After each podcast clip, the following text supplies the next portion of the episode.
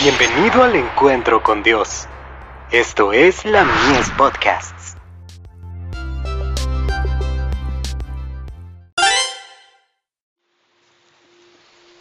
Recibiréis poder. A veces, la maquinaria humana es puesta a un lado. Entonces, viendo el denuedo de Pedro y Juan, y sabiendo que eran hombres sin letras y del vulgo, se maravillaban, y les reconocían que habían estado con Jesús. Hechos 4, verso 13. Si abrimos nuestra puerta a Jesús, Él entrará y habitará en nosotros. Nuestra fortaleza siempre será reforzada por su representante real, el Espíritu Santo.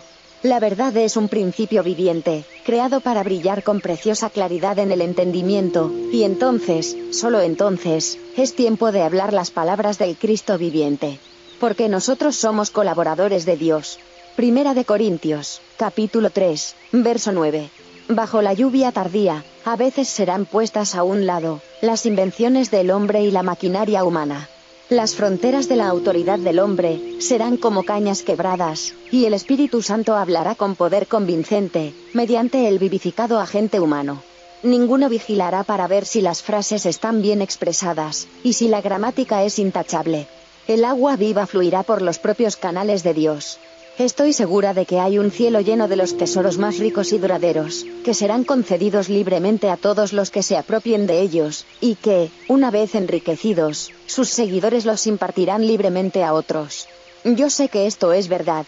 Necesitamos obtener una rica experiencia de oración diaria. Deberíamos ser como la viuda importuna, quien, en su necesidad consciente, se sobrepuso al juez injusto, por la simple fuerza de la determinación de sus súplicas. A Dios debemos pedirle que haga lo mismo por nosotros, esto dará profundidad y solidez a nuestra experiencia. El creyente que busca a Dios, debe ser ferviente. Él recompensa a todos los que lo buscan diligentemente.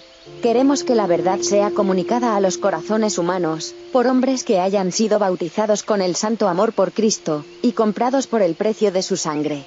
Creyentes que hayan sido ellos mismos, cabalmente impresionados con la verdad que están presentando a otros creyentes que la practiquen en su propia vida. Boletín de la Conferencia General. 15 de febrero de 1895.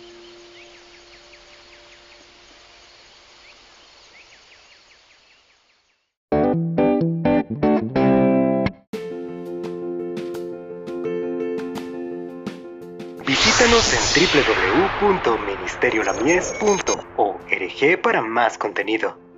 Dios te bendiga.